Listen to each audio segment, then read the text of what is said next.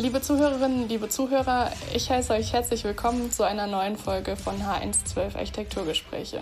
In den letzten beiden Folgen haben wir uns bereits ähm, den Erkenntnissen aus Masterthesen gewidmet, die an der Hochschule in Mainz im Studiengang Architektur Wohnungsbau entstanden sind. Und heute möchten wir ein drittes Thema anschließen und damit die aktuelle Reihe auch schon wieder schließen. Unser heutiges Thema ist die Masterthesis Potenzial Zwischenraum von Daniel Will. Ja, Daniel, du hast im Wintersemester deinen Master an der Hochschule Mainz abgeschlossen und ähm, über deine Masterthesis, die im Endeffekt ja auch sowas wie der krönende Abschluss des Studiums ist, äh, möchten wir uns heute unterhalten. Ja, und an dieser Stelle zunächst herzlich willkommen, Daniel. Danke, dass ich hier sein darf. Ja, in der Folge 14 hatten wir uns äh, bereits mit Ilka Burbach auch schon mal zu dem Thema des Zwischenraums unterhalten. Mhm. Ich freue mich aber wirklich sehr, dass wir heute noch mehr dazu erfahren und äh, eine weitere Perspektive auf das Thema erhalten. Denn im Endeffekt zeigt es ja, wie präsent und wichtig, ähm, aber auch wie vielschichtig eben dieser Zwischenraum ist ähm, für die Architektur und aber insbesondere halt auch für den Wohnungsbau. Ja, und du hast als Schwerpunkt für deine Arbeit eine Leitfrage formuliert, die ich hier kurz ähm, erwähnen möchte. Sie lautet, welches Potenzial haben wohnungsnahe Zwischenräume und wie lässt sich dieses aktivieren bzw. fördern? Und bevor wir jetzt zu diesem von dir beschriebenen Potenzial kommen, mit dem wir uns heute auch hauptsächlich äh, beschäftigen wollen in dieser Folge. Kannst du uns vielleicht kurz umschreiben, was ist ein Zwischenraum und was ist deine persönliche architektonische Definition davon? Genau, weil ähm, das war anfangs auch gar nicht so leicht, als ich mit der Thesis angefangen habe, erstmal das für mich zu definieren, weil ein Zwischenraum kann ja zunächst erstmal alles sein. Mhm. Und ähm, genau, dann habe ich das quasi von der Maßstäblichkeit dann quasi von groß auf klein im architektonischen Kontext quasi runtergebrochen bis auf das äh, Level, was ich quasi in meiner Thesis bearbeite.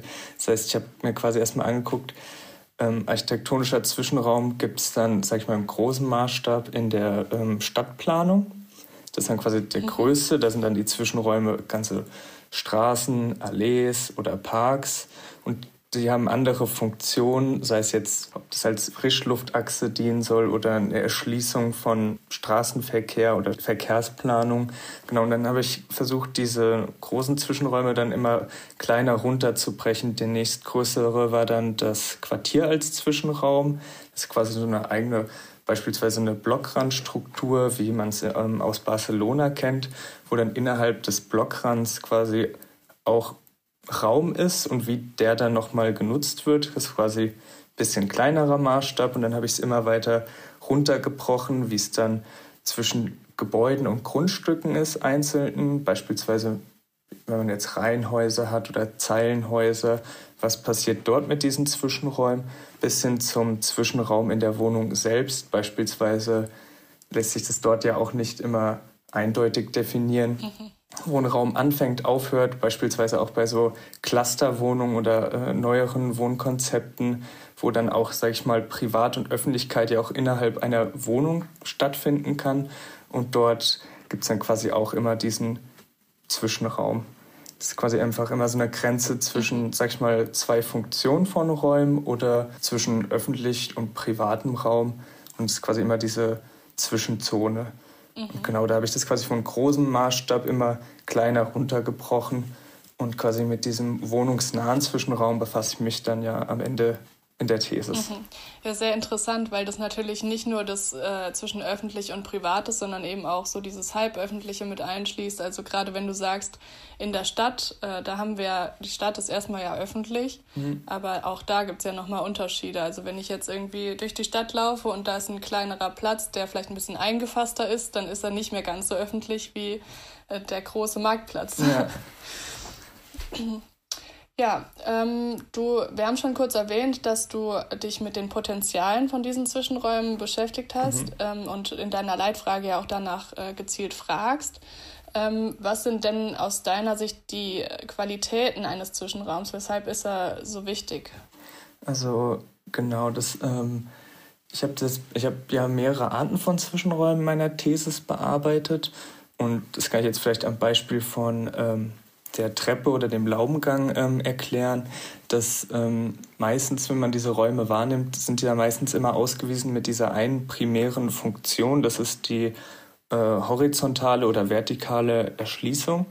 Aber meistens hört dann dort schon die Funktion des Bauteils oder des Raumes auf. Das heißt, meistens ist er dann konzipiert nur für diese eine Funktion, die er hat.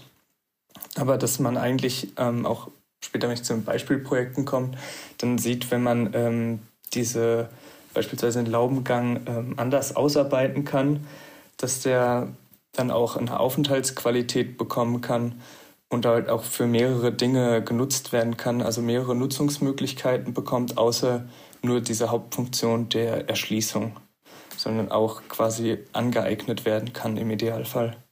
Und dann mhm. so auch, äh, genau, teilweise je nach Tageszeit unterschiedliche Nutzungen erfährt, aber einfach kein, sag ich mal, toter Raum ist, nachdem dort jemand einfach durchgelaufen ist.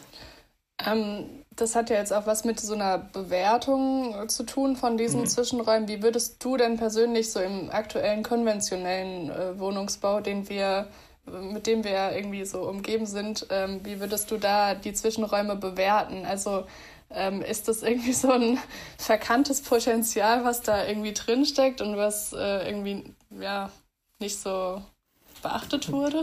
Ja, das ist äh, ja genau mit ja unter anderem der Grund, warum ich ja das äh, Thema als Thesis-Thema gewählt habe, weil ich äh, finde, dass da eigentlich noch viel getan werden kann und muss. Und genau das auch, jetzt ich einen Teil des Fazits vorab ziehen kann, ist es auch, oder was ich dann gesehen habe in der heutigen Architektur oder in der Praxis, beispielsweise wenn man jetzt auch schon im Büro arbeitet oder allein so eine Finanzierung von so einem Gebäude, dass ähm, wenn man jetzt beispielsweise einen Investor hat, der rechnet sich das ja gegen durch Mieteinnahmen und da muss man dann wiederum in die äh, Verordnung gucken, was zählt dann zur Mietfläche, was nicht. Und was kann auf den Mieter abgelegt werden, weil ich sage jetzt mal beispielsweise mhm. ähm, platt gesagt, man könnte ja nicht sagen, man plant einen sehr großen Laubengang und äh, legt das dann einfach auf die Mietkosten drauf, weil das der, der Mieter niemals tragen würde. Und das ist halt eher so eine Frage von der Art Finanzierung oder diese Fläche, dieser Zwischenraum ist nicht genau klar festgelegt. Ich sag mal, in der heutigen Zeit wäre es einfach Verkehrsfläche und Verkehrsfläche gibt kein Geld oder lässt sich, ist halt meistens nicht so äh, rentabel. Dadurch wird die halt auch nicht sehr äh, viel gefördert. Also es wird eher mhm. geguckt, dass dieses Wohnen oder der Wohnungsbau einfach erst hin innerhalb dieser Wohnungstür beginnt und dann dort wird es auch gut durchgedacht und geplant, aber es fängt halt meistens erst hinter dieser Wohnungstür an und diese Flächen davor die werden halt ein bisschen vernachlässigt, weil es halt einfach in dem System, wie wir es halt momentan haben, was die Finanzierung angeht oder auch wie es halt verrechnet wird, ähm, nicht drin ist oder nicht mit berücksichtigt mhm. wird. Und da habe ich jetzt auch noch, äh, sage ich mal, keine Lösung, wie man das dann äh, ändern könnte oder müsste, dass diese Verkehrsflächen einfach nicht nur Verkehrsflächen werden, sondern einfach einen. Mehrwert für das komplette Gebäude haben. Ob man das dann auch sag ich mal, jeden Mieter irgendwie umlegt oder so. Also weiß ich nicht, wie man das äh, dort dann umsetzen könnte. Aber es geht halt einfach darum, dass genau diese Flächen sind, fallen ein bisschen ja. hinten runter. Und, ja, ja, das ist traurig. Aber ich glaube, ja, es ist wahrscheinlich wirklich schwierig, eine Lösung dafür zu finden, ähm, wenn das politisch einfach so bleibt, wie es ist und die Wohnflächen immer noch genauso berechnet werden, wie sie früher ja. berechnet werden. Und wenn die Politik nicht versteht, was für eine Qualität eben der Zwischenraum hat. Aber ähm, ich weiß, du hast dich ja auch ein bisschen damit beschäftigt, ähm, zum Beispiel jetzt so Wohngruppen oder sowas, dass es dort halt eine andere Stellung hat. Vielleicht kannst du das noch mal kurz erläutern. Ähm, also Meinst du jetzt mit Wohngruppen sowas wie Clusterwohnungen oder Wohngemeinschaften? Hm, ja, also ich dachte jetzt eher an so Genossenschaften oder so. Leute, die sich zusammentun und bauen, wo die sich vielleicht ein bisschen besser kennen, die nicht darauf angewiesen sind, dass eben alles ähm, dem mhm ja, den Spekulationen unterworfen wird. Genau, bei, bei äh, diesen Projekten hat man nämlich ähm, erkannt, dass diese Räume oder diese Zwischenräume eine deutlich größere Aufmerksamkeit bekommen haben, weil die Leute, die diese Projekte ja fördern, selbst dort am Ende wohnen. Also es dann ja deren Eigenheim und dementsprechend ist das Interesse auch groß, dass diese Zwischenräume auch funktionieren oder eine gemeinschaftliche Dachterrasse oder dass der Laubengang auch eine Aufenthaltsqualität dann bietet weil ja, die Leute am Ende ja selbst davon profitieren. Und ich denke mal, wenn es dann, wie gesagt, fürs Eigenheim ist, sind die Leute bereit, das dann ähm, dafür zu tun. Mhm. Weil das dann, wie ich es vorher genannt habe, mit der Berechnung und Verrechnung, wenn man es halt als Eigentumswohnung dann hat oder als Eigenheim, da hat man es quasi beim Bauen bezahlt, aber man weiß ja schon, was man bekommt. Aber ich sag mal, als äh, Investor, wenn man dort jetzt viel investieren würde, würde es halt auch nach dem Abrechnungssystem wenig Sinn machen, weil man das Geld ja nicht mehr wieder reinkriegen würde. Mhm. Und genau deswegen als Eigenheim und äh, mit Baugenossenschaften oder Wohngemeinschaften in den Projekten, wo das äh, quasi das Gebäude als Gesamtkontext betrachtet wurde, da haben diese Flächen auch eine deutlich höhere Aufmerksamkeit bekommen. Mhm. Ich glaube, das ist natürlich auch ein Faktor, dass es, äh, dass die natürlich einen sozial viel höheren Anspruch haben. Also wenn ich weiß, okay, ich werde da einziehen, so wie du schon sagst, es sind, äh, die werden alle dort oder größtenteils selbst dort einziehen, dann überlegt man sich ja, wie möchte ich denn eigentlich da irgendwie den Leuten begegnen. Und äh, reicht es mir, wenn ich einfach daran vorbeilaufe und gar keine Möglichkeit habe, mich mit den anderen zu unterhalten? Oder also ich glaube, dieses Soziale kommt dann plötzlich rein, was natürlich einen Investor überhaupt nicht interessiert. Ja. Was äh, würdest du sagen, sind denn so die verkanntesten äh, Potenziale von Zwischenräumen oder welche Zwischenräume werden bisher so überhaupt nicht beachtet, äh, wo du dir wünschen würdest, dass man ja, dass man ihnen mehr Beachtung schenkt. Also so deine ganz persönliche Meinung, was ist so dein Favorite Thema oder dein Favorite äh, Zwischenraum, äh, den du gerne mehr fördern würdest? Also das ist, ja, das lässt sich immer teilweise schwer sagen. Ich glaube, man kennt es ein bisschen als Architekt, wenn man an, sag ich mal, so Orten, wo man sieht, dass es nicht funktioniert, sticht es einem doch relativ schnell ins Auge. Denke, ich habe dann gar keinen so richtig favorisierten Zwischenraum, weil man auch jeden am Ende individuell betrachten muss.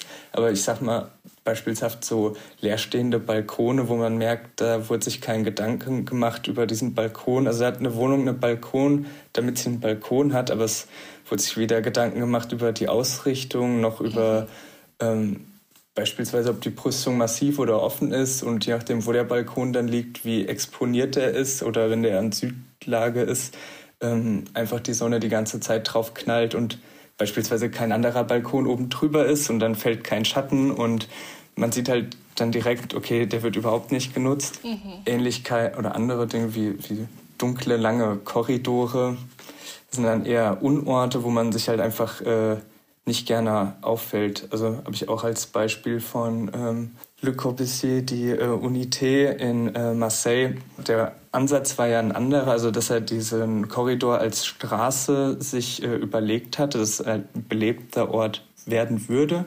Aber es hat nun mal in der Praxis dann nicht so gut funktioniert und dann ist es halt am Ende ein relativ dunkler, langer Korridor geworden und der sorgt dann eher für Unbehagen. Und ja, deswegen, das Mhm. oder Eingangsbereiche das, äh, von Gebäuden, die dann auch eine gewisse Aufenthaltsqualität oder eine Begegnungsstätte sein können, anstatt einfach nur ein, sag ich mal, ein Loch in der Wand, wo man da einfach durchgeht, was dann sehr anonymisiert ist, lässt sich immer schwer beurteilen, weil es hängt davon ab, mit welche Funktion soll der Zwischenraum haben? Also soll er eher als Kommunikationsfläche dienen oder eher ähm, isolieren und schützen? Ist halt die Frage, was, welche Anforderungen man äh, an diesen Zwischenraum stellen möchte und welche der am Ende auch erfüllen möchte mhm. oder soll. Ja, ich meine, da spielt natürlich auch sowas, also so kleine Kniffe sind da, glaube ich, schon entscheidend. Also wie sind die Briefkästen angeordnet? Also ermöglichen die, dass man sich dort auch mal auffällt? Also, oder sind sie so angeordnet, dass du schnell weg musst, weil der nächste gar nicht vorbeikommt? Also es sind so echt so Kleinigkeiten eigentlich. Ähm, und damit wollen wir eigentlich auch schon zu deinen Erkenntnissen kommen, die du gewinnen konntest. Denn du hast ja auch ähm, einige Projekte, du hast es gerade schon erwähnt, ähm, auch analysiert und eben die Zwischenräume bewertet. Ähm, welche Erkenntnisse haben sich denn für dich daraus gewinnen lassen? Hast du vielleicht für uns irgendwelche Tipps, wie man Zwischenräume gestalten kann, ähm, um ihre Potenziale auszuschöpfen? Genau, also äh, die Erkenntnis, die ich hatte bei den Fallbeispielen, äh, ist, dass bei den Projekten, wo man gemerkt hat, dass dieser Zwischenraum von Anfang an im Fokus auch war, dass er dort dann auch meist auch am besten funktioniert hat. Und wie du eben auch gesagt hast, teilweise braucht es dafür gar nicht äh, so viel. Man darf es halt nur nicht vergessen. Es ist dann teilweise auch gar nicht um, unbedingt diese super große äh, bauliche Maßnahme. Da reichen teilweise kleine äh, Kniffs aus. Wie wie bei den ähm, Beispiel zum Beispiel mit dem Laubengang von EM2N-Architekten in Berlin das Projekt, dass die quasi diesen Laubengang einfach benutzen als Haupterschließungsfläche für die Wohnung, aber die dann am Boden schon so Markierungen hatten, was dann schon diese Flächen markiert hat, wo die Leute dann ihre Sachen aufstellen dürfen. Das zeigt halt schon eine sehr tiefe, also dass halt sich sehr viel Gedanken gemacht wurden, weil mhm. hinzu kommt in, ähm, dass in Deutschland ja auch diese Regularien für diese ganzen Verkehrsflächen hinzukommt, auch äh, sich ähm, ja, sehr hoch sind, also bezogen auch auf Brandschutz und andere Faktoren, dass auch, ähm, mhm. ja, auch was diesen Sicherheitsaspekt angeht, dass man dort nicht äh, unendlich flexibel ist in der Gestaltung, aber sich dabei schon so früh mit dem Thema dann Gedanken gemacht wurden, dass man sich überlegt hat, okay, dass man das dann farblich versucht zu lösen, wo die Leute dann ihre Sachen aufstellen können, ohne quasi den Fluchtweg zu behindern Genau, dass man einfach sieht, dass teilweise nur Farbe auf dem Boden, sage ich mal, plakativ reicht, um das dann aber trotzdem sinnvoll am Ende nutzen zu können, wenn sich halt die Gedanken gemacht wurden. Ja, ich glaube, damit sprichst du auch was ganz Wichtiges an, weil es natürlich nicht einfach nur so die Idee ist, äh, die dahinter steht. Also, dass man irgendwie gute Ziele hat und sagt, wir wollen das jetzt irgendwie aktivieren und wir wollen, dass, der, dass die Räume äh, multifunktional genutzt werden können, sondern es ist natürlich nicht ganz so leicht, wie man sich das jetzt vorstellt, dass man das einfach macht, sondern man muss immer irgendwie mit dem Brandschutz denken und mit vielen verschiedenen anderen Dingen, gerade was so Erschließungswege ja. angeht. Ähm, von daher ist es, glaube ich, ja, wahrscheinlich auch einfach eine Aufgabe für die nächsten Jahre und auch politisch eine Aufgabe, da irgendwie für zu sorgen, dass es vielleicht erleichtert wird. Also mein Anliegen war halt auch hauptsächlich, oder der Grund, wo ich mir Gedanken gemacht habe, war, dass möglichst halt viel Fläche von so einem Gebäude so effizient wie möglich einfach äh, genutzt werden sollte. Also auch allein schon, dass es ressourcenschonender ist und man halt einfach weniger ungenutzte, tote Fläche hat, die der Bewohner am Ende dann hat. Also desto mehr würde der Bewohner ja selbst davon auch profitieren, sage ich mal. Dass man nicht dann am Ende nur in der 30 Quadratmeter Wohnung irgendwie drin sitzt, sondern auch vielleicht ein bisschen was vor dem Haus, auf dem Haus und hinter dem Haus nutzen könnte. Oder von mir aus aus dem Treppenhaus selbst, aber dass man, hm. also der Bewohner auch selbst davon viel mehr profitieren könnte. Ja, das zeigt ja auch wieder diese Vielschichtigkeit, die das Thema mit sich bringt, was wir am Anfang schon erwähnt hatten, dass es wirklich so ein Endlosthema eigentlich ist, mit dem man sich ständig beschäftigen kann und mit dem man sich automatisch ständig beschäftigt, weil ich zum Beispiel habe keinen Balkon und das ist äh, jetzt gerade, wo es wieder wärmer wird, dann doch ähm, ja irgendwie schwierig. Und jetzt auch gerade die letzten Jahre, wo man vielleicht auch nicht immer rausgehen äh, konnte, umso schwieriger. Ja, von daher an dieser Stelle schon mal danke, aber wir wollen dir trotzdem noch eine Abschlussfrage stellen. Was möchtest du uns ähm, denn noch mit auf den Weg geben? Hauptsächlich ist eigentlich nur, dass man, oder die, auch was die Hauptintention war, einfach, dass man diesen Räumen mehr Aufmerksamkeit schenkt bei der Planung. Es muss auch gar nicht äh, viel sein, wie ich auch eben auch gesagt habe, was diese äh, großen baulichen Maßnahmen ähm, muss es gar nicht sein, sondern ähm, einfach nur, dass man sich überlegt, quasi welche Zwischenräume gibt es, dass man sich oder Schnittstellen zwischen öffentlich, privat und ähm, auch vielleicht an seinem eigenen Nutzungsverhalten mit abgleichen kann oder wenn man Bewohner oder Kunden dann fragt, vielleicht auch individuell, was deren Bedürfnisse sind, weil es ist natürlich auch immer sehr individuell, welche Funktion am Ende, wie gesagt, der Zwischenraum erfüllen soll. Es ist dann mehr gemeinschaftsfördernd oder eher schützend.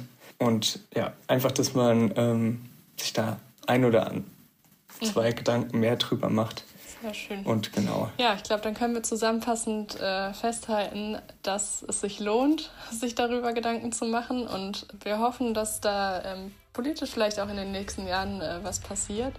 Und ja, dir, lieber Daniel, nochmal vielen, vielen Dank, dass du da warst, dass du uns von deiner Thesis äh, berichtet hast. Und alles Gute. Ja, vielen Dank für die Einladung.